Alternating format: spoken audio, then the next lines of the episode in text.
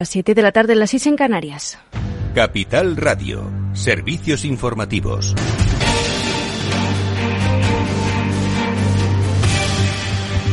Buenas tardes. La Unión Europea acuerda reducir el consumo de gas un 15% hasta la próxima primavera, con excepciones como parte del plan de Bruselas para prepararse ante posibles cortes de suministro por parte de Rusia y asegurar el abastecimiento para el próximo invierno. La comisaria europea de Energía, Kadri Simpson, asevera que todos los Estados miembros tienen que contribuir.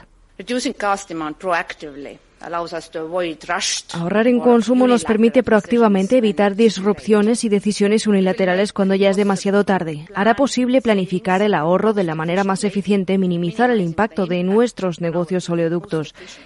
El impacto será significativamente más pequeño si empezamos a ahorrar ahora y no esperamos a que Rusia nos obligue a hacerlo.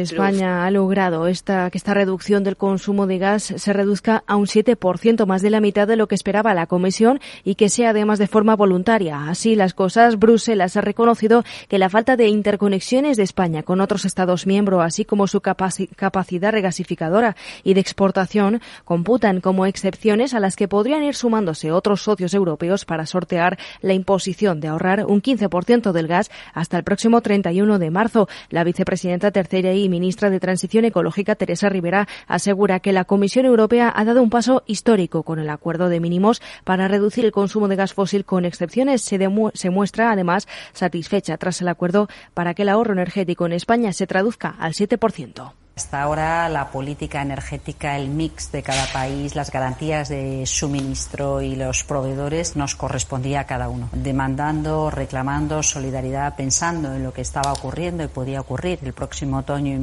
en muchos de nuestros países vecinos con una muy elevada dependencia del gas ruso, cosa que no es el caso de España y de otros. Hemos llegado a un acuerdo para poder garantizar una disponibilidad de gas adicional y que lo hacemos con tiempo. Por tanto, que no nos encontremos en una situación más complicada. Así que sí, estoy satisfecha. Mientras tanto, suenan las alarmas del suministro energético en Alemania. Con ese pacto de mínimos en Europa al que se ha opuesto únicamente Hungría, la Unión Europea pretende recomponer la unidad perdida frente a los ataques híbridos de Rusia a través del suministro energético. Y es que Gazprom, la gasística estatal rusa, ha anunciado un nuevo recorte del flujo de gas hacia Alemania a un 20% de la capacidad total del gasoducto Nord Stream 1. Según Gazprom, este recorte se debe a la necesidad de detener otra turbina del Nord Stream para una reparación. La ministra de Exteriores alemana Annalena Baerbock junto a su homólogo checo Jan Lipavsky califica de buena noticia el acuerdo porque indica prepara a los 27 para todos los escenarios posibles.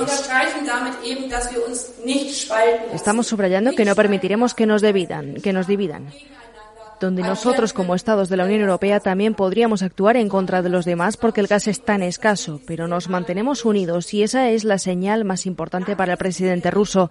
A largo plazo el camino está claro. Europa ganará soberanía mediante la expansión de las energías renovables. Esto significa la aplicación consecuente de Repower EU. Y el nuevo jefe de la Agencia Espacial eh, Rusa, Roscosmos, Yuri Borisov, ha confirmado los planes de Rusia de abandonar la Estación Espacial Internacional después del 2024 porque sostiene el país comenzará la construcción de su propia plataforma orbital. El anterior dirigente de Roscosmos, destituido por Putin recientemente, dijo en junio que la reanudación de las negociaciones sobre la prolongación de la vida útil de la plataforma orbital serían posibles únicamente si se levantaban las sanciones estadounidenses estadounidenses contra el sector espacial ruso. Continúan su marcha los incendios forestales en España. Seis comunidades autónomas, en concreto Andalucía, Galicia, Navarra, la Comunidad Valenciana, Castilla-La Mancha, Castilla y León y Canarias, siguen haciendo frente a la peor oleada de incendios desde que hay registros. En lo que va de año, el fuego ha calcinado alrededor de 200.000 hectáreas, según las estimaciones del Sistema de Información Europeo de Incendios Forestales. Este martes continúa activo el riesgo extremo en casi toda España. Entre tanto, los embalses siguen perdiendo agua condicionados por las altas temperaturas y la falta de lluvia se encuentran casi al 42% de su capacidad, un 1,3 puntos porcentuales menos que la semana pasada. Es todo por ahora. Continúen informados en capitalradio.es y en esta sintonía.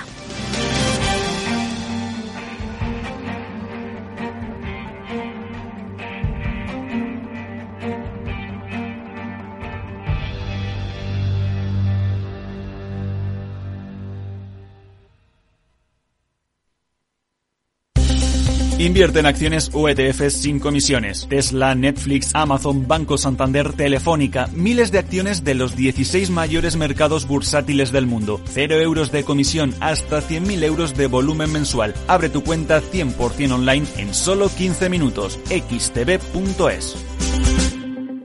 Riesgo 6 de 6. Este número es indicativo del riesgo del producto, siendo uno indicativo del menor riesgo y 6 del mayor riesgo.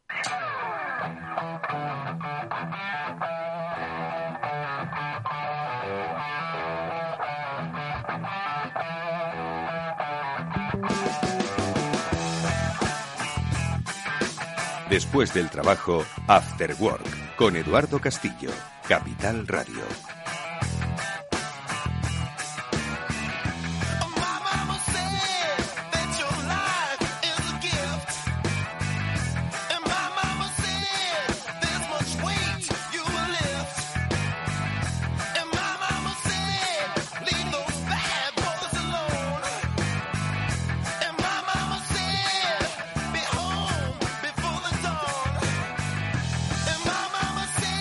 Amigos? Comienza el After Work aquí en Capital Radio. Hoy vamos a, en este último programa, no de la temporada, nos quedan todavía un par de ellos, pero sí el que tendremos con Félix López, vamos a analizar cómo nos vamos a ir de vacaciones, si nos vamos de recesión o no nos vamos, o por lo menos cómo vamos a volver. Bueno, pues en esta primera parte del programa hablaremos sobre ese escenario complejo que se avecina para la economía, no solo española, sino también internacional. Y en la segunda parte tenemos programa especial. Hoy nos acercamos a la inversión en Extremadura. Sí, amigos míos, que tiene grandes oportunidades. Nos van a contar dónde se encuentran estas oportunidades Juan Millán, socio director de Get Network, y también Antonio Ruiz Romero. Él es el secretario general de Economía y Comercio de la Junta de Extremadura. Les hemos convocado para que nos hablen de oportunidades de inversión. Prestad mucha atención porque hay de verdad buenas eh, perspectivas, buenas eh, posibilidades en esta región que tiene mucho que decir. Bueno, pues esto es el After Work, amigos. Comenzamos ya mismo. Bienvenidos.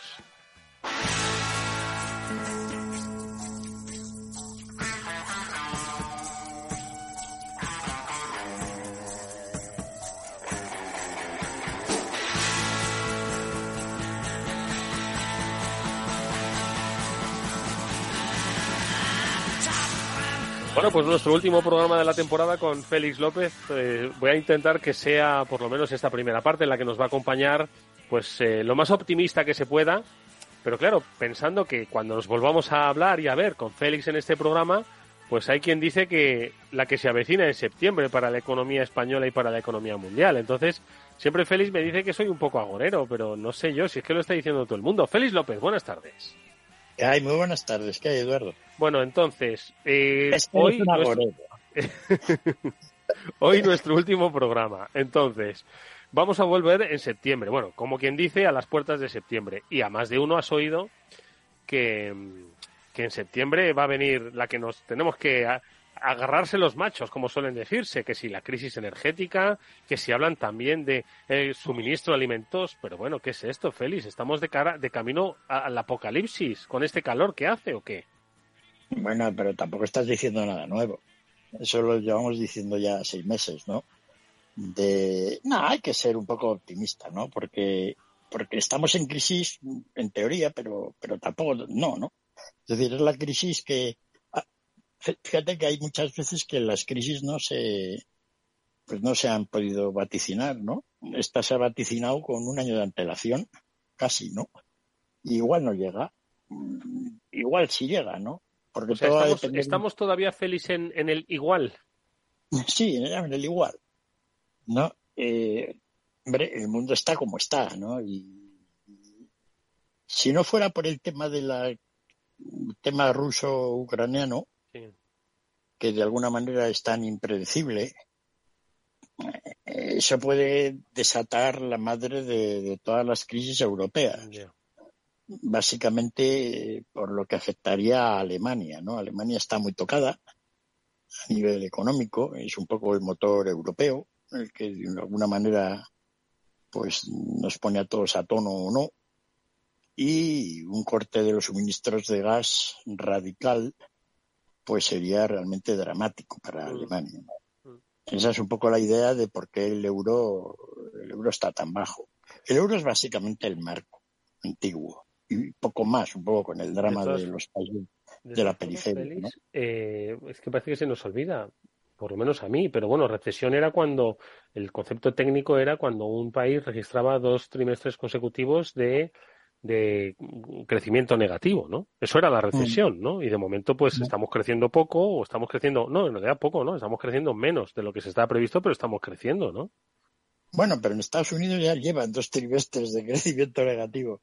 Es decir, en teoría en Estados Unidos están ya están en recesión. Sí, pero no lo dicen, ¿no? Porque todavía la gente que tiene que decir que hay recesión tiene que evaluarlo con algún otro concepto, ¿no? Pero básicamente por allá están en recesión, pero es una recesión, como lo hemos comentado muchas veces, muy curiosa, con pleno empleo total. O sea, más gente trabajando en porcentaje de los que quieren trabajar nunca, ¿no? Sí, sí. Pese a que todos aquellos que hicieron la gran evasión, de alguna manera, mm pues ahora igual se han arrepentido un poco y quieren volver a trabajar. Entonces es una, es una, lo hemos comentado, es una crisis rara porque tiene muchos componentes extraños que, nunca, nunca ha habido, pues una guerra, el tema del COVID, la gente esa que no quiere trabajar o, no quiere volver a la oficina y tiene que trabajar, todo lo que implica eso para la productividad del trabajo, ¿no? Y de cómo las empresas pues están organizando eh, situación en China compleja, ¿no? Es decir, es algo, oye, sí, es extraño. Mm. Pero bueno, va a depender mucho, ya te digo, del corte del gas de Putin. Ese, y ese corte de gas, eh, ¿tú crees que vamos a ver, no sé si en España, pero sí en Europa, eh, racionamiento energético? ¿Feliz? ¿Tú has vivido alguna vez racionamiento energético en tu, en tu vida de, ser humano eh, en una economía relativamente avanzada? Mm, no, porque lo, vi un poco en África, pero eran otras circunstancias, ¿no? Y, no, en España no. Y hubo un poco, un poco de racionamiento energético pues colas en las gasolineras, etcétera, por lo visto, no en España, pero sí en Estados Unidos y algún sitio de Europa en el año 73, octubre. Sí.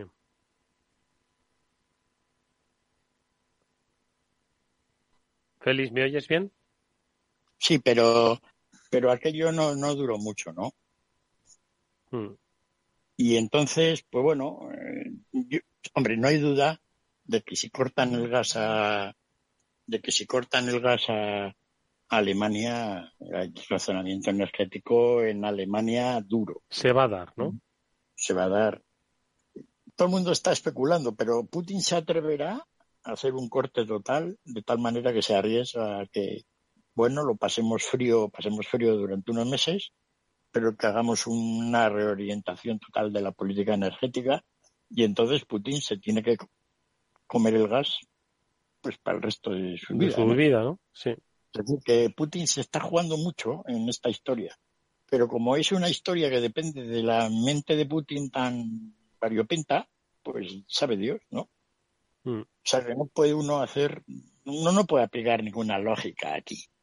De todas formas, con cierta perspectiva, eh, creo que la Unión Europea debería revisarse otra vez a sí mismo cómo enfoca las graves crisis, porque yo creo que es que no lleva dando una a la Unión Europea, pero desde hace mucho tiempo, ¿eh? empezando por el Brexit hasta, en fin, yo qué sé, por, por, muchas cosas, pero ¿tú te acuerdas, Félix, cuando eh, estábamos a principios de año? Pues a, bueno, a principios de año, porque la invasión de Ucrania se produjo en marzo, ¿no? Si no me equivoco, ¿no? Es decir, que eso estamos hablando del primer trimestre. Tú te acuerdas que estamos hablando de las sanciones europeas, ¿no? Y de cómo Rusia se iba a hundir y, y de cómo los oligarcas no iban a presionar a Putin madre mía, o sea, esa política ha salido mm, por, digamos que por, por el, el, tiro por la culata, ¿no? Que ahora estemos hablando de que Alemania está rezando para que no le corten el suministro de gas, cuando estábamos hace cuatro meses hablando de sanciones a Rusia que iban a, a, poco menos que a terminar con la guerra en, en dos semanas, esto es para hacérselo revisar, ¿no? Nuevamente la Unión Europea. Sí, no, hombre, todas estas situaciones son complejas. ¿no? La Unión Europea está, va a atravesar por más problemas. ¿no? De alguna manera, el líder era Alemania, pero claro, el desastre geopolítico alemán no está en los escritos, ¿no? O sea que el deterioro político de Alemania, pues, vamos, todo el mundo se ríe ya en la cara de ellos, ¿no? Entonces, va a ser complejo, ¿no? Cómo, cómo va a evolucionar todo esto, cómo aguantaremos o no, pues esta situación de, de, de, de, guerra con Ucrania o de apoyo a los ucranianos. No es que los europeos hayamos hecho nada, salvo los polacos, los lituanos, etcétera, ¿no? Y los del Reino Unido. Los demás, la verdad es que realmente vamos con Putin, ¿no? Ten en cuenta que en cantidad de suministros, si por suministros entendemos todo lo que se manda a un país, pues incluso perfumes, pues para que las chicas o chicos se perfumen bien, los eh, europeos hemos mandado unas 12 veces más de suministros a Rusia que a Ucrania. Es decir, que los europeos vamos con Rusia en la práctica. Sí, sí, el comercio internacional con Rusia es, es, posiblemente más grande que el que tienen con Ucrania el resto de los países. Estoy de acuerdo. Sí. Para las ayudas, ¿no? Es decir, no esto no hay que verlo desde el punto de vista del dinero que pagamos por el petróleo, etcétera, sino de cuánto producto les damos. Los economistas, ¿no? Sí, los economistas durante todos los libros de ciencia económica, lo que, lo que importa es el aspecto real de la economía. Los bienes y servicios se intercambian. Que el dinero es como un velo.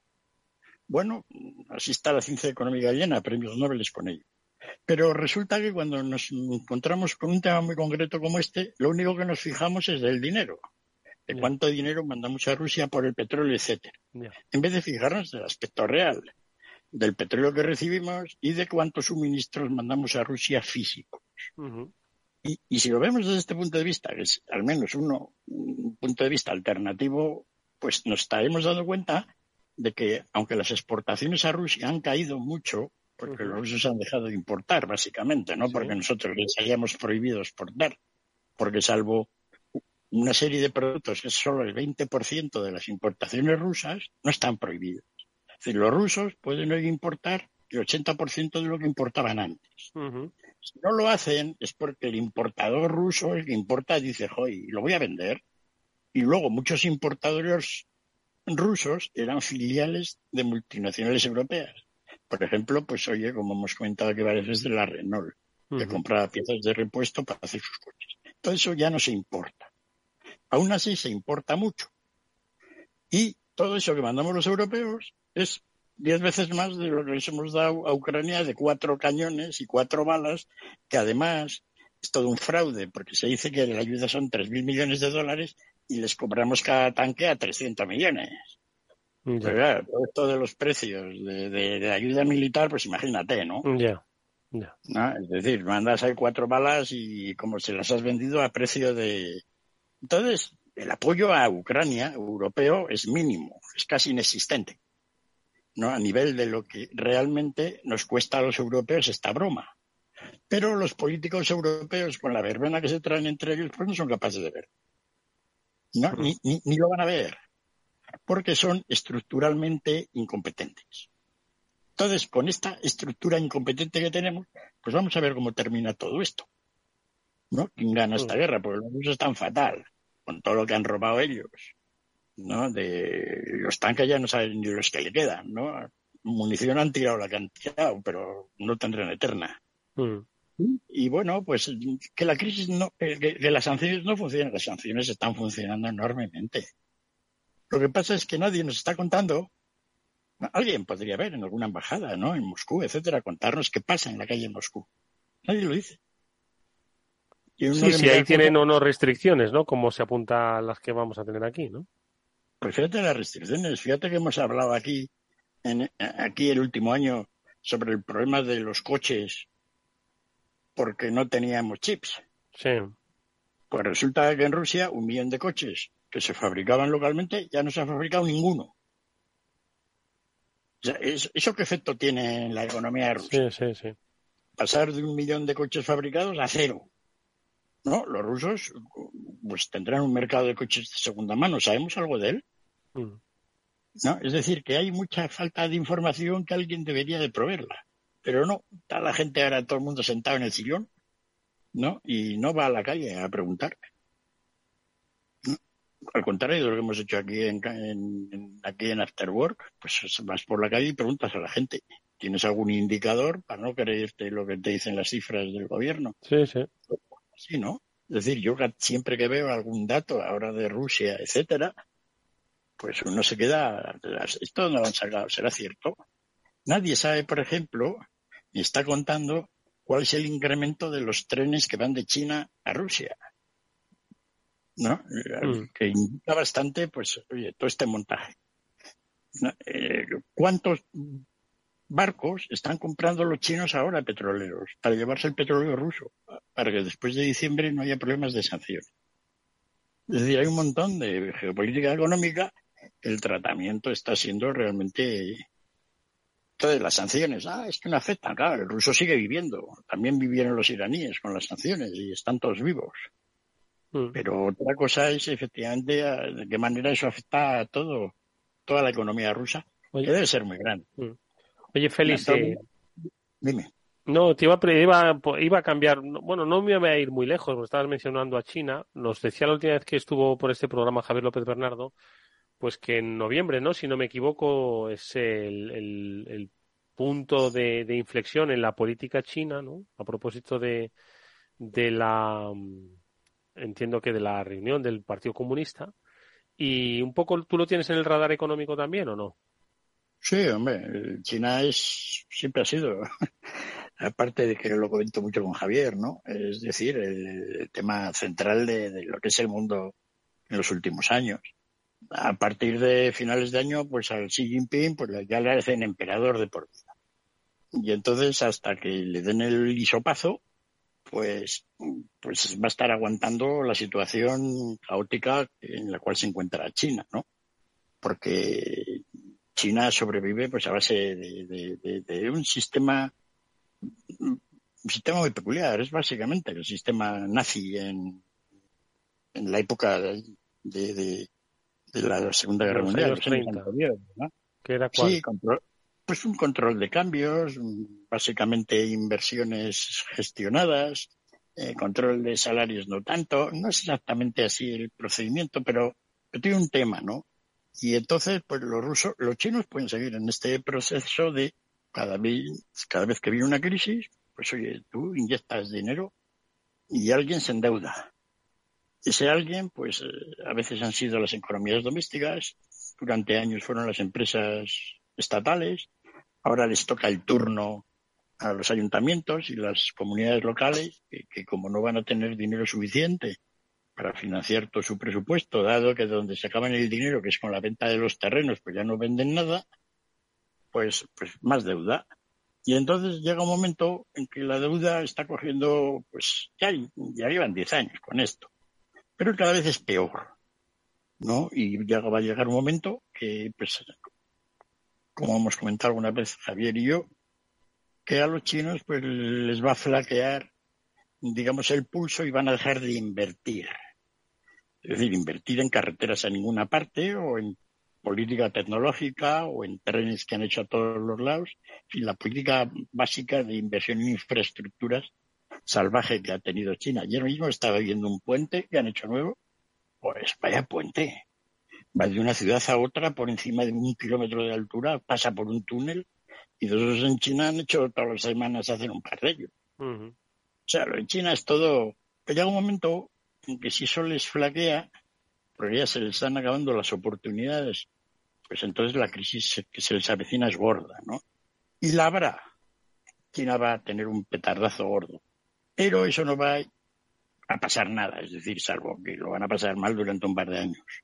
Luego, pues como China es una economía muy avanzada en muchos aspectos, pues se recuperarán. Si logran, de alguna manera, que el aspecto social, pues no, no, porque esta semana, pues hacían ya, vamos, en guerra contra, contra, contra bancos, etcétera, porque no les, no les, no les devolvían el dinero en las cuentas o los pagos por hipotecas en muchas zonas de, mm. China. Pero otra de las cosas que ocurre también es un poco como en Rusia. De todos los comentaristas de, China parece que están dormidos. Nadie sale a la calle y te cuenta nada. Todo parece que lo leen de unos a otros. Mm. Yo que conozco a media docena de, de, pues, de, pues, de gente que escribe bien sobre China, te das cuenta de que esos, vamos, no se han tomado un bocadillo sino en la vida. ¿no? Y entonces, pues es todo, todo muy, muy, muy. Pero en fin, con la situación, el esquema chino se puede ver claramente desde un punto de vista teórico. Es decir, es lo más sencillo del mundo analizar la economía china, ¿no? Hace años ya, el año 90, 2015, pues hicimos un modelo de, de, flujo de fondos de la economía china con las ecuaciones Levy que todos los números salían y eso ha ido ocurriendo, ¿no? Mm. Así que ahí andamos. Bueno, pues sí que está, madre mía, el panorama, ¿eh? No, no, no me voy muy pesimista, ¿eh? Ojo, ¿eh? No me voy muy pesimista, quiero que lo sepas, ¿no? Pero sí que es cierto que lo que queda de año nos vamos a encontrar con escenarios, eh, sin lugar a dudas, complejos, ¿eh? muy marcados en Europa por esa guerra en Ucrania. Eh, y, y, luego, por supuesto, pues todos los, los episodios que se deriven de la eh, crisis o la recesión en Estados Unidos y, y, lo que vaya a pasar con China, que al final, eh, yo creo que, en fin, son, son muchos, eh, muchos sí, aspectos. Yo creo que por, hmm. Sí, yo creo que por parte del petróleo podemos estar tranquilos. Los rusos van a poder exportar todo el petróleo que quieran, aunque lo tengan que vender más barato básicamente porque los chinos se van a encargar de que con los barcos y con todo eso, pues el suministro pueda llegar. Todo lo que se hablaba de impedir el aseguramiento de los barcos, etcétera, pues de esta manera todo ese problema queda eliminado, ¿no? O sea que el petróleo chino, ruso va a seguir, digamos, abasteciendo el mercado mundial, lo cual pues es buena medida para que los precios no suban. Incluso si hay crisis, el precio del petróleo que ahora está pues a los 100, 105 dólares, yo calculo que puede caer a 80. 80. Sí, el problema es el gas. Ya, que sí, que es lo que cuesta para el refino. Y por eso me siguen, bueno, a mí y a todo, españolito de a pie le siguen cobrando dos euros por litro en la gasolina o en el diésel. No, eso, eso, eso yo creo que bajará, ¿no? El problema es un poco el gas para Alemania, etcétera, ¿no? Y, porque según va habiendo crisis, va a haber menos demanda de petróleo. Y si el petróleo ruso no desaparece, pues el precio bajará. Bueno. Así que pues puedes ir de vacaciones un poco tranquilo. No, no, bueno, relativamente tranquilo, Félix, relativamente tranquilo. Cuando vuelvas, pues seguramente no tengas que pagar más por el depósito de gasolina. Bueno, escucha, como van a ser como quien dice un par de semanas, lo comentamos si quieres en nuestro primer programa de la próxima temporada. ¿Te parece? Muy bien. Félix, como siempre ha sido un placer escucharte. Es un lujo que hayas estado con nosotros toda esta temporada. Te lo agradecemos enormemente y especialmente a aquellos que te siguen, a ti, cada semana en este After Work. Les recuperamos, por supuesto, para la próxima. Será la vuelta ya a partir del 29 de agosto. Que te cuides mucho, que disfrutes, Félix, que no eches mucha gasolina y que leas y luego lo compartas con todos nosotros, ¿vale? De acuerdo, feliz verano. Igualmente, Félix, un abrazo fuerte. Si inviertes en bolsa, esto te interesa. XTB tiene la mejor tarifa para comprar y vender acciones y ETFs, cero comisiones hasta 100.000 euros de nominal. Si inviertes en bolsa o quieres empezar, más sencillo e imposible. Entras en xtb.es, abres una cuenta online y en menos de 15 minutos compra y vende acciones con cero comisiones. La atención al cliente es en castellano y está disponible las 24 horas del día. ¿Qué estás esperando? Ya son más de 450.000 clientes los que confían en xtb.es. Riesgo 6 de 6. Este número es indicativo del riesgo del producto, siendo uno indicativo del menor riesgo y 6 del mayor riesgo.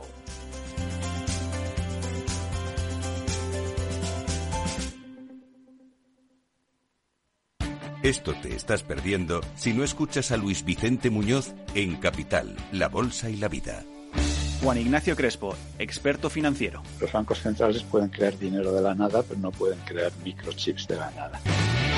No te confundas. Capital, La Bolsa y la Vida con Luis Vicente Muñoz, el original. Muy buenas, mi nombre es Sergio Fernández y estoy aquí para invitarte al primer programa de criptomonedas de la radio española. ¿Quieres saber qué es un Bitcoin? ¿Qué es esto de Cardano, Solana, Ethereum? Todo esto te lo vamos a contar en Cripto Capital de lunes a jueves de aquí en Capital Radio. After Work con Eduardo Castillo.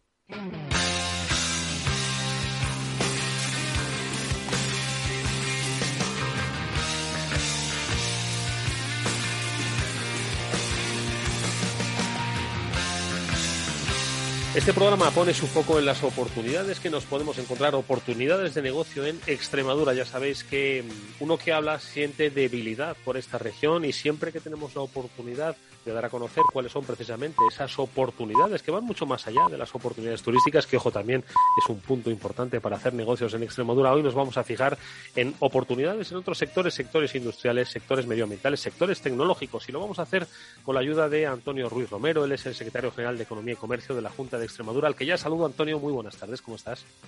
Muy buenas tardes, encantado de estar con vosotros. Nos va a ayudar en esta aproximación a las oportunidades que hay en Extremadura. Juan Millán es amigo de este programa, él es socio director de Get Network. Juan, ¿qué tal? Muy buenas tardes, bienvenido. Muchas gracias, buenas tardes, Eduardo. Oye, hace relativamente poco, Juan, se celebró el Investors Day en Extremadura. Eh, hubo muchas oportunidades, hubo muchas ponencias, hubo muchos comentarios, pero también hubo informes que avalan que Extremadura se erige como una eh, región de oportunidades, un clima de negocios favorable en determinados eh, segmentos y en determinados sectores que yo creo que es bueno que pongamos en valor. ¿Qué se dijo, Juan, en ese Investors Day? Pues se dijo mucho y, la mayoría muy positivo. Al final, eh, parte de nuestro trabajo es profundizar en, identificar esas oportunidades y, como bien decías al principio, Extremadura tiene mucho que ofrecer. Eh, nos encontramos en mitad de una revolución industrial, posiblemente la más intensa de, la historia, que con el COVID pues no ha hecho más que acelerarse y que va a dejar unos ganadores, perdedores o, o digamos mejor aquellos que sepan jugar mejor sus cartas estarán en una posición más ventajosa. Y, si uno analiza las ponencias y los datos, el puro dato, Extremadura cuenta con las mejores cartas para afrontar esta nueva revolución, ¿no? Hay una previsión importante de inversiones, hay un mapa empresarial interesantísimo de multinacionales que no solo generan empleo, sino también generan mucha riqueza económica y generan atracción. Yo creo que es un punto de partida, bueno, un punto de partida, digamos, para esta nueva era, ¿no? Porque de alguna forma Extremadura no nació ayer, ojo, tiene muchos valores eh, que aportar y compartir, pero tenemos un punto de partida en cifras, Juan, muy interesante. Sí, o sea, nosotros, como que hemos realizado el, primer barómetro sobre el clima de inversión extranjera en, la región y los datos no han sido del todo sorprendentes porque ya había conocíamos eh, parte de, la trayectoria, pero sí que nos podemos poner en valor, pues eso, que las empresas de capital extranjero no solo no han bajado el empleo, sino que lo han aumentado, que las perspectivas de inversión eh, son superiores a la media del resto de España, porque parte del, trabajo fue ponerlo en valor con respecto a, España, porque al final cuando uno analiza una economía la tiene que analizar en su contexto. Y en ese sentido el, indicador de, rendimiento ha sido mejor que el resto de España, que, que al final, oye, pues eso también hay que hacer eh, ponerlo en valor y, darlo a conocer, ¿no? Eso, vamos, en, datos tan específicos como en, en, I D, que es la clave de esa revolución, estamos hablando que un quinto de las empresas de capital extranjero prevén aumentarlo, mientras que el 50% mantenerlo, que son datos muy por encima del resto. Pues vamos, si te parece, Juan, a conocer cómo poder aprovechar esas oportunidades, como decimos con la ayuda de Antonio Ruiz, el secretario general de Economía. Antonio, eh, dicen que, Extremadura está de moda, lo decía el presidente Fernández Vara en este Investors Day precisamente. Yo creo que lleva de moda mucho tiempo, ¿eh? ¿eh? y a todos aquellos que seguro que este verano se van a acercar a muchas de las zonas maravillosas que tiene Extremadura, que estamos hablando no solo de la Vera, ojo, ¿eh? nos podemos ir también a, la Siberia extremeña. Hay muchas zonas eh, que visitar. Eh, ¿Por qué está de moda? ¿Por qué decimos que ahora mismo Extremadura está en el foco? Bueno, pues, pues quizás porque había mucha gente todavía que era, que era desconocida para ellos, ¿no? Hay, una frase de, Rodríguez Ibarra eh, ante unos empresarios que dijeron, me he sorprendido, es que Extremadura es la gran desconocida. Y le dijo en ese momento Rodríguez Ibarra, será para usted, porque le aseguro que, hay mucha gente que, que ya la conoce, ¿no? Y entonces eso fue directo. O sea que yo creo que hay muchas empresas que, quizás en lo callado, y por eso a lo mejor hemos, eh, somos, sabes que somos una región muy humilde en el, en el tema de que trabajamos, trabajamos y quizás no nos hemos sabido vender, ¿no? Mm. Y entonces, bueno, pues no que no, no tengamos que, enfocar ahora hacia la venta, sino que la venta nos la están dando precisamente esas multinacionales que se están instalando y este, este foro que, que, hemos hecho con la ayuda además del barómetro de Julián, que además se lo, se lo agradezco, pues de ponerlo en valor o sea, al final visibilizar, ¿no? Se dice en comercio la máxima de que lo que no se ve no existe. Bueno, pues ya era, era hora de visibilizarlo. eh, somos también muy cautelosos, eh, dejamos el protagonismo a las empresas. O sea, tenemos grandes empresas, y no voy a hablar de una, de, de Badajoz, que está construyendo pues una gran, una gran infraestructura, y sin embargo, pues bueno, pues nosotros somos prudentes, no queremos decir nada porque son ellos los que tienen el protagonismo. Teníamos a Monlith, que también nos comentaron que ellos eran de perfil bajo. Ellos son trabajadores, son una multinacional, que es Hardo y Cross, y estuvimos con ellos, les ayudamos, mm, eh, hicimos ese, ese aftercare que hacemos con las empresas ya instaladas, porque ellos estaban ya instalados aquí.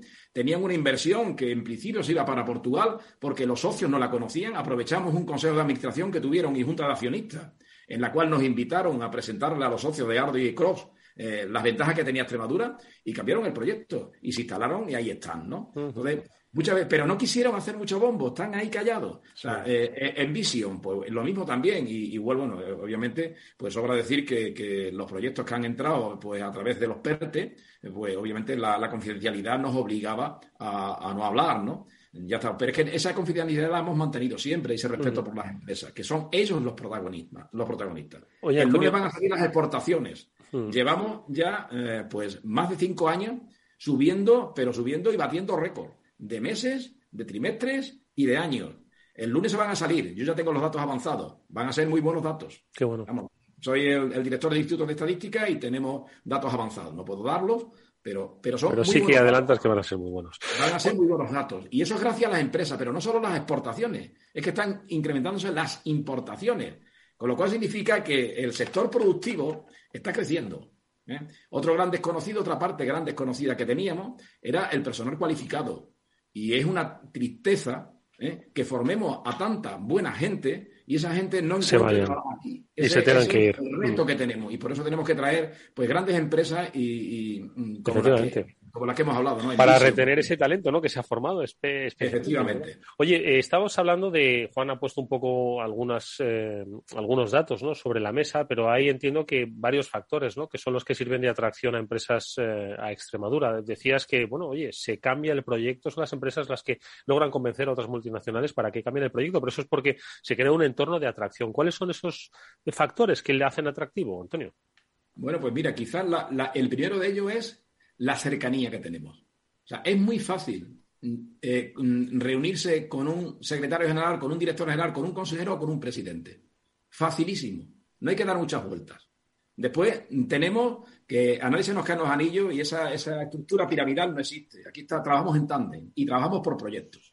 Lo hicimos con, Envision, que se ha, visualizado, lo hicimos con Volkswagen, con SEA Volkswagen, pero lo hemos hecho con otro proyecto. Nos sentamos y sentamos a los, a los presidentes ¿eh? y a los consejeros con empresas, para que precisamente pues no se pierda ningún detalle y sean reuniones operativas. Pero a esas reuniones que van el presidente y los consejeros, que muchos de ellos son técnicos, con perfiles técnicos y directores generales, como yo, que me considero con un perfil técnico, van también los técnicos, los jefes de servicio, porque lo que se trata es de, no hacer perder el tiempo al empresario.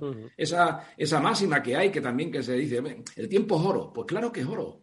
O sea, un retraso en un proyecto de tres meses son tres meses menos de facturación, tres meses menos de beneficio y la pérdida de oportunidades a salir al mercado en un momento determinado que es interesante. No te cuento nada de un año. Entonces, todo lo que se está haciendo en simplificación administrativa, eso es, eso es muy fuerte, lo que, lo, que tenemos ahora mismo de potencial, de esas cartas que estamos diciendo. Otra carta también es la planificación eléctrica, que quizás ha pasado de puntilla. La planificación eléctrica es lo que marca qué se puede hacer y qué no se puede hacer. En planificación eléctrica, lo que no está dibujado y lo que no está aprobado, y es ahora mismo tenemos la planificación hasta el 2026, no se puede hacer. Bueno, pues esa planificación eléctrica se ha aprobado para Extremadura. Ya tenemos la planificación para Extremadura hasta el 2026. Y eso va a permitir que esas 10.000 megavatios y, todo lo que se está montando de energía solar puedan tener puntos de vertido. Es que si no, no se podrían instalar. Y ahora mismo la sostenibilidad y eh, el autoconsumo es una cosa primordial. Los proyectos que están, muchos de los proyectos que están ahora y otros que están, que los tenemos en cartera y que están estudiando, ven a Extremadura como una posibilidad de autoconsumo. Porque el coste energético es un coste fundamental. Porque mm. está muy bien que les apoyemos a la inversión, pero es que a los costes de explotación son los que son para toda la vida. y eso es fundamental. Las conexiones, otro punto de, otro punto de vista. Hablamos mucho y exigimos mucho. ¿Cómo no vamos a seguir? Tenemos que ser siempre críticos con nosotros, ¿no? Exigimos, nadie habla de la, de, la, de la red de carretera que tenemos. Ya la quisieran otras regiones tener la red de carretera que tiene Extremadura. Y eso lo ven. Y por desgracia, digo por desgracia, porque por, por eficiencia y, y, por consumo debería ser, se debería utilizar más el tren, el medio de transporte de, ferroviario, pues prácticamente casi el 90% sale por transporte de carretera. Tenemos una red de carretera impresionante. Mm. Los accesos a las grandes eh, infraestructuras que tenemos son accesos inmediatos. El corredor de Nares, de todas las empresas que están en corredor de Nares o en otros puntos, para acceder a una vía rápida, dicen, no, tardo cinco minutos. No, perdona, tardo cinco, defíneme lo que es una vía rápida. O sea, que pueda ir a, a, 100 kilómetros por hora un camión o a 120 un, un, vehículo normal. Aquí sí, aquí en cinco minutos estás. De hecho, pues bueno, a, nivel particular, pues ya sabes que en la Nacional Cuarta ya es una alternativa a la que se está buscando de buscar Nacional Quinta y 630 para muchos más pequeños. Sí, sí, Porque es una vía con, un firme bastante bueno, con un trayecto bastante bueno. El ferrocarril, exigimos obviamente el ferrocarril, pero ya está, las inversiones están ya. O sea, para proyectos que están ahora planificando, en el 2025 tendremos muy buenas comunicaciones. Pero es que nos estamos trayendo en la plataforma logística de Badajoz, nos estamos acercando al puerto de Sines, porque tenemos ya, estamos hablando con puertos de Sines y los puertos del Atlántico. El puerto de Sines es un alto, es un puerto de, alto, de, una, de, gran profundidad, de mucho calado, con lo cual entran los grandes barcos ahí. ¿eh? Tenemos las conexiones también, que no se habla nada de lo que es las conexiones de Badajoz, Mérida y Navalmoral. Bueno, pues Mérida es un hub, perfectamente un hub que comunica los puertos de Sines con Valencia, Mérida, en, el norte, Sines, no solo con Valencia, sino con Algeciras, con, eh, con, Huelva y con Sevilla. Y después también Navalmoral, pensábamos que era un picking de Madrid cuando se, estructuró. Ahora estamos pensando que Navalmoral no solo es picking de Madrid, es que es una plataforma intermedia para, junto con Plaza, en Zaragoza, eh, abastecer el mercado europeo. Interesante. Qué interesante. Habéis eh, eh estaba pensando eh, con eh, la simplificación administrativa, con ese plan energético, con las infraestructuras. Estabais, estáis poco menos quedando, que suelen decir en terminología empresarial, ¿no? Llave en mano para que venga una empresa a instalarse en el menor tiempo posible. Efectivamente, bueno, te digo, los plazos administrativos que has hablado también, fundamental. No solo se trata de la cercanía, de que nos reunamos con alguien, es que los trámites tenemos por ley que en muchos casos somos la envidia de otras regiones. Bueno, pues aquí nos hemos acercado. Los, proyectos premia un proyecto que no, no, ya solo por la ley Lotus del tema del suelo que se agiliza, o, lo que tenemos ahora mismo eh, para el tema de instalaciones de grandes instalaciones de ocio, eh, sino el tema de simplificación administrativa y proyectos concretos como los premia, que lo que hacen es simplificar aún más, aparte de la ley del suelo que tenemos. De hecho, mira, el, lunes precisamente asisto, porque no puede, no puede asistir el, consejero, a una sectorial que hay de, de, lo que es mejora de regulación y clima de negocio, ¿eh? Y ahí estamos todas las comunidades autónomas y hay un catálogo de buenas prácticas. Bueno, pues tenemos seis buenas prácticas metidas en ese catálogo de Extremadura, precisamente eh, en eso, en regulación ¿no? de normativa. Entonces, eso es otro, otro atractivo. Me preguntaba de atractivo, pues otro atractivo. Y después, bueno, pues los han sabido que nosotros estábamos, lo, lo, estamos siempre vendiendo y ahora con la, con, lo, con, la, eh, vamos, con la potencia que tiene cuando está en boca de un presidente, sol, agua y tierra, pues es verdad, es que lo hemos tenido siempre ahí y el sol es fundamental, las horas de sol, la radiación. Pero es que tenemos suelo, suelo para llenar. Yo digo siempre que Extremadura no es la, eh, no es la región de la España vaciada, no. Extremadura es la región por llenar. Está por llenar. En agua somos, tenemos el 30% del agua embalsada. Y mira que ahora son años de sequía, cuando dicen que el pantano de la Serena está al 22%, al 27%. Pero ¿cuántos hectómetros tiene el pantano, el, pantano de la Serena? Si era el segundo pantano, ahora porque han hecho un pantano más grande de Europa, era el, primer pantano de Europa, en embalse. Oye, has hablado, eh, Antonio, de, precisamente del sol, ¿no? Juan, te apunto, ¿no? Este es uno de los factores también importantes, ¿no? Porque está muy bien crear ese, ese escenario, ¿no? De aterrizaje para las empresas, pero ¿qué podemos aportar de más? Aparte de ese talento técnico, ¿no? Al que hacía referencia Antonio, hay un, hay un sector, ¿no? Que es el de las, el de las energías eh, limpias, porque aprovechan los recursos naturales. Lo decía eh, Antonio, el 27% de la energía fotovoltaica que se genera en España viene de Extremadura, ¿no? en Extremadura. ¿no? Sí, yo quería apuntar un, comentario que, fue una de las reflexiones del barómetro, porque al final muchas veces eh, nosotros somos obsesivos del dato, ¿no? Y, hablaba Antonio de, la cercanía, y es que esa cercanía se traslada al dato. Eh, cuando hemos preguntado a las empresas de capital extranjero, el porcentaje de empresas que conocían la, y habían interactuado con la Junta estaba por encima del 70% y que habían utilizado las ayudas públicas para formación e innovación también en un porcentaje superior a la media. O sea, al final esto se puede medir, ¿no? Y es, una cosa que para lo que este tipo de instrumentos lo importante es que se conozcan que existen los instrumentos y que las empresas los sepan utilizar, porque si se pone a disposición de las empresas, pero luego no se aprovechan, efectivamente no vamos a eh, En ese sentido, la, la Junta puede estar orgullosa del trabajo que hace porque por un lado, está se percibe como, como, un socio cercano y además hace que, que, las empresas puedan conocer las ayudas y las utilicen. Respecto a lo que me preguntabas de, de, las, ah, vamos, de la energía solar, a mí un dato, bueno, me quedé impresionado con el tema de, de la fábrica que se, que se está instalando para el tema de la generación de microchips industriales, ¿no? Que hay, todo el mundo habla de la fábrica de Leonardo DiCaprio de diamantes, que nos imaginamos la, la fashion, pero en el fondo estamos hablando de microchips industriales que es el, el, el oro de, de este siglo XXI y se está instalando en Extremadura. ¿Por qué? Porque el acceso a esa energía solar permite eh, que una actividad tan, vamos, con requerimientos tan altos, de tan intensiva en energía, se pueda establecer allí a unos costes ultra competitivos. ¿no? Esos son los datos que de verdad cuando al principio hablaba de, las, de las cartas, tiene Extremadura. ¿no? Eh, durante muchos años estaba el paradigma de que los CPDs tenían que estar en países nórdicos por el tema del calor. Bueno, pues eh, se habló precisamente del proyecto que ha, que ha, traído la Junta para instalar el primer CPD neutro. ¿Y cómo se consigue? A través de esas energías renovables, ¿no? Y como digo, creo que existe eh, una oportunidad tremenda para Extremadura, eh, precisamente por, por esa combinación de acceso al agua, a las energías renovables, y al suelo. No, no, hay que olvidar que son las dos provincias más, si no estoy equivocado, las dos provincias más grandes en extensión, ¿no? de, de, España. Entonces, Además de suelo eh, industrial, de suelo industrial disponible de forma inmediata. Que es lo que a los empresarios les gusta escuchar, o sea, porque al final el, suelo es, solo tiene valor si es suelo industrial disponible, porque si no, oye, pues Entonces, como digo, sí que creo que el eje con, con, el eje atlántico con, con Portugal va a ser clave. Eh, yo creo que yo soy de los partidarios además de la Unión Ibérica en, siempre que se pueda, porque somos países De momento, hermanos. Juan, vamos a unir Villanueva y Don Benito y luego ya hablamos de otras uniones, ¿vale? Vamos poco a poco. Tenemos, tenemos a la Ventello y a Huelva que quisieran adherirse a Extremadura, ¿eh? Hace ya tiempo. ¿Ah, sí? Ah, mira, eso no, no, no, no, sabía. bueno, pues, Huelva, Huelva, si pudiera, se adhería a Extremadura.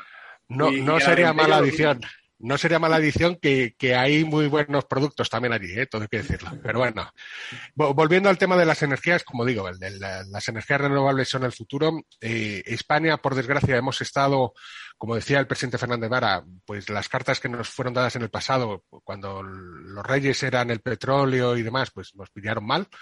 Pero ahora las nuevas cartas que están orientadas a las energías renovables, creo que, que se nos anda bien. O sea, tenemos la posibilidad de, sentarnos a la mesa y de ser un gran jugador. Y ahora que, está claro que las cadenas de valor se tienen que acortar y, que tenemos que buscar acercar la producción sostenible eh, a, los centros de consumo para evitar esa huella de carbono, pues Extremadura, con ese suelo industrial disponible, pues está en una ubicación extraordinaria. Pero Antonio, no solo energías renovables, como, como está apuntando Juan, sino también, por supuesto, el, sector agroindustrial. ¿no? Es decir, que eh, Extremadura tiene también una potencia de sector primario eh, impresionante, ¿no? Y además ya muy tecnologizada, ojo, ¿eh? Estamos hablando también de logística, estamos hablando también de embalajes, estamos hablando de tecnología y de software. Es decir, que hay muchos sectores donde ponen el foco. Sí, sí. Y hay otro, otro tema también que debemos de tocar. Cuando hablamos de tierra, no solo hablamos de la tierra superficial para colocar, hablamos también del subsuelo. Estamos ahora mismo en el mundo de, los minerales, de las tierras raras, de wolframio, de níquel, de cadmio, ¿eh? de todos esos, esos, materiales que tenemos las minas de, níquel y de cadmio en, en, pero tenemos aquí también el, el litio, tenemos el wolframio y tenemos tierras raras esa, esa, minería que en un momento se dio, eh, se, dejó, porque además, bueno, las técnicas no eran las más adecuadas. De hecho, yo siempre pienso que, el proyecto de, Cáceres, tú has tenido el rechazo que, ha tenido porque no se vendió bien, ¿no? No se vendió bien. Sí, porque hay un concepto de la minería, eh, pues de pensamiento decimonónico, ¿no? Pero hoy la tecnología, pues permite hacer otro tipo de, de exploraciones y otro tipo de aprovechamientos. Vale, porque lo que tenemos claro también es que no es el crecimiento por el crecimiento y a costa de no, no. Esto es eh, además de. Nuestro entorno natural eh, eh, lo queremos seguir manteniendo y aprovechando. Y se pueden hacer explotaciones que sean perfectamente compatibles, como se ha hecho ahora, ¿no? Hablo de la, de la mina de Cáceres. Bueno, pues ha hecho un planteamiento totalmente distinto.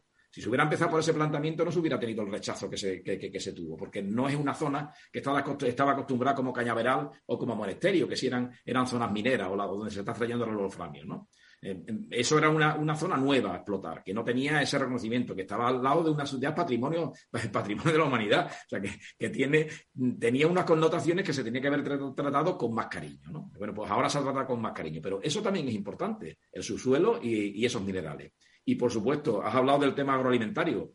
Mm, el problema, sabéis que el agua y, la comida y el alimento van a ser los grandes problemas del futuro. Y, y tenemos, eso lo que decía, agua que se necesita no solo para beber, sino para darle de beber a los animales y a las plantas, y, capacidad productiva de además de alta tecnología, ¿no? Somos el segundo productor de arroz. Es que somos grandes desconocidos. En maíz estamos lo mismo. En aceituna este, somos los terceros. En vino somos los quintos. Tenemos una zona de regadío impresionante, ¿no? Y lo que tú decías antes, desde, desde el norte de Cáceres hacia lo que es la campiña sur, pues hay una variedad impresionante. y que está verde. y que está verde. O sea, que es que cuando no, cuando no hay cereal, están las viñas. Eh, y, se está viendo el verdor, ¿no? Y, el arroz en la parte de Las Vegas, ¿no? Y lo que es el norte de Cáceres, pues no digamos de, todo lo que hay de la riqueza natural y de agua, cereza, de todo, ¿no? Sí, la verdad es que es, eh, sin lugar a dudas, como decía el expresidente Rodríguez Ibarra, eh, nosotros lo conocemos, lo que tienen que empezar a conocerlo son, los demás, ¿no? Ya lo van conociendo, lo van conociendo, Juan, otras empresas, dime. No, a, mí me gustaría indicar eh, también eh, la labor de multinacionales por marca España, que también participaron en el Investor Day, que es una labor fantástica, ¿no? Porque son directivos de multinacionales extranjeras con sede en España y que están siendo embajadores de España, en este caso de Extremadura, en respecto a las centrales de, sus respectivas multinacionales y están haciendo una labor fantástica. En el caso de Extremadura, algunas de las empresas que participaron, que por, en el barómetro, que por confidencialidad no voy a, no voy a decir, pues nos comentaban cómo dentro de la locura que fue el COVID, la planta SITA en Extremadura fue la elegida para liderar la producción en esos momentos de crisis. Y, y esto es una cosa que se, que se ha repetido en varias empresas que lo, fuimos detectando en el, barómetro, ¿no? O sea, que muchas veces pensamos que la capacidad industrial y tiene que estar en los países eh, más del centro Europa y, quizá lo que también hay que ver es que nuestra capacidad de reacción que va con nuestro, nuestra forma de ser más, más latina, en momentos de crisis supone un liderazgo y una ventaja competitiva, ¿no? Y gracias a eso, muchas de, de las plantas citas en Extremadura eh, aumentaron su producción, ¿no? O sea, esa capacidad de adaptación que también es necesaria, pues es, un talento que está muy bien distribuido en, Extremadura. Mm. Mira, como, ejemplo y con un indicador que dice que, efectivamente es medible. Pues en el 2020 fuimos la única región de España que en el que aumentaron sus exportaciones. La única. En 2020. En 2020. No hemos bajado nunca, ni en, la, ni en los tiempos de pandemia. Pues, Por supuesto, en el 2021 volvimos a batir récord y este año vamos a volver a batir récord. Pero en el 2020 eso es un dato que es un dato medible. Hay efectivamente datos y hay ejemplos de compañías multinacionales con una previsión de inversión en los próximos años muy interesante para, para Extremadura, pero sí que me gustaría cerrar pues con un aspecto que comentaba Antonio al principio y que es fundamental, ¿no? que es precisamente el del talento, ¿no? el de las capacidades humanas, ¿no? que hay mucho, porque al final eh, uno, pues cuando va a una empresa, a un sitio, pues lo que quiere es el pack completo y en este pack completo no lo sería si no, si no está precisamente ese talento, ¿no? que además tiene muchas capacidades, mucha formación, Antonio, y me gustaría que lo pusieses en valor. Pues mira, pues eh, si te digo, mira, eh, España, a nivel nacional, pues nos han copiado, vamos, nos han copiado, están vendiendo algo que ya hacíamos en Extremadura hace mucho tiempo. Nosotros la formación para el empleo lo teníamos claro. Lo teníamos clarísimo, que formábamos para trabajar, no formábamos solo para saber sino para poner y cruzar las necesidades del mercado con lo que salía de nuestra universidad y lo que salía principalmente también de formación profesional. Digo formación profesional porque tenemos una dirección general desde en esta eso que empezó pues en esta legislatura, pero que ya lo estábamos trabajando anteriormente desde la Dirección General de Empleo, pero para en esta nueva legislatura creamos, se creó una Dirección General de Formación Profesional y Formación para el Empleo, con nombre y apellido, para que no quedara nada, nada de eso.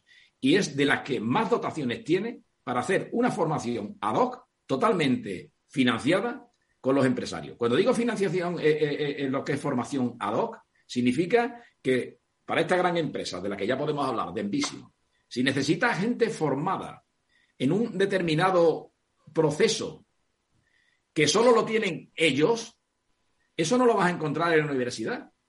Lo tienen que formar ellos. Bueno, pues esa formación ad hoc se puede financiar entera. Eso lo agradecen mucho, pero es que no solo eso, sino que a nivel de futuro formaremos lo que se vaya creando. Y es que el problema de esta sociedad es que no tenemos ni idea, si sabemos una cosa cierta, que las profesiones de dentro de 10 años no van a tener nada que ver con lo que la universidad está planificando ahora. Con lo cual tendremos que tener la agilidad suficiente para ir formando siempre mm. a medida de lo que se necesita en el momento. Porque lo que formes hoy a lo mejor no vale mañana. Mañana hay que reestructurar otra vez la formación y volver a reciclar a todas esas personas. Juan, ¿qué te parece esta última reflexión que ha compartido Antonio? Pues fundamental. Además, eh, ojalá estos grandes proyectos tractores que hoy se están mencionando y alguno más que, me consta que están en cartera, pero que no se puede decir obviamente por confidencialidad, eh, sirvan para atraer de vuelta ese talento, porque es verdad que hay mucho talento extremeño repartido por, por otros países y que sería un, fantástico si pudieran regresar porque además traerán consigo la experiencia acumulada en otras maneras de hacer negocios, ¿no? Con lo cual, al final es, es una riqueza también para la región. Pues nosotros eh, no vamos a dejar de hablar de las oportunidades que hay en Extremadura son datos, ojo, ¿eh? no solo es entusiasmo, sino que es que son datos. Y al final, hoy estamos en un tiempo en el que se piden datos. Obviamente, se pide certidumbre, que es lo que quieren las empresas en tiempos un poco confusos como los que vivimos. Y más claro no lo ha podido dejar nuestro, nuestro invitado hoy, Antonio. Así que no nos queda nada más que agradecerte que hayas estado con nosotros. Nosotros volveremos eh, por Extremadura, estoy seguro, para conocer pues, eh, las oportunidades que surgen para todo tipo de sectores, compañías en, este, en estos entornos donde, como decíamos, se necesita seguridad certidumbre y, grandes oportunidades. Antonio Ruiz Romero es el secretario general de Economía y Comercio de la Junta de Extremadura. Nos ha acompañado en este programa especial. Gracias, Antonio. Mucha suerte. Ánimo con esos calores que nos afectan a todos. Eso, que decir, Extremadura tiene calor, lo aprovecha, pero hoy nos está afectando a toda la península. Mucha suerte y gracias de verdad. Gracias a vosotros, muchísimas gracias. Y por supuesto a, Juan Millán, socio director de Geden Network, por habernos puesto en la pista de Extremadura. Nosotros lo hacemos poco a poco en este programa, hoy lo hemos hecho ampliamente. Volveremos por Extremadura, estoy seguro. Gracias, Juan. Muchísimas gracias a ti. Saludos.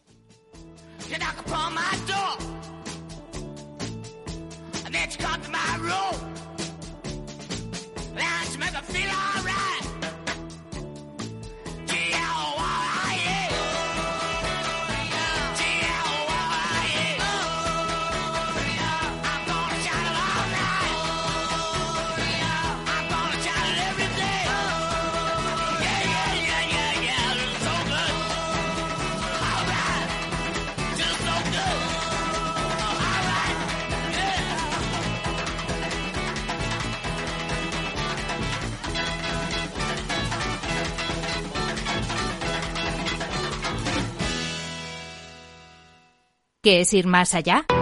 Con Arval podrás llegar donde te propongas de la forma más sostenible y darle a tu empresa todas las soluciones de movilidad que necesite, asesorando con las mejores opciones de movilidad para las distintas necesidades de tu flota, con vehículos electrificados, bicicletas, coche compartido. Arval, la transición energética arranca aquí. Más información en arval.es.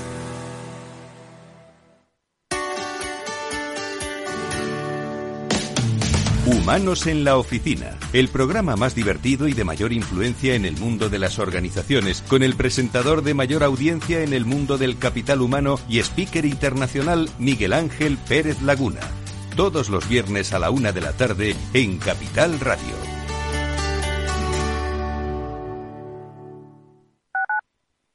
Capital Radio Madrid, 103.2. Nueva frecuencia, nuevo sonido. Te quiero de colores. Te quiero libre.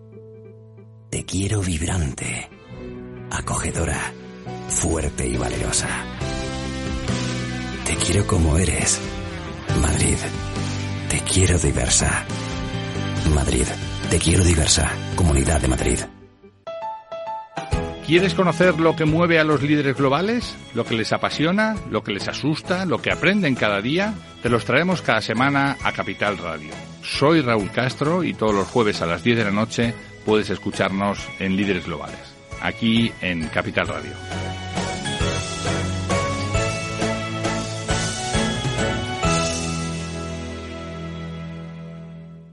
Capital Radio 103.2 FM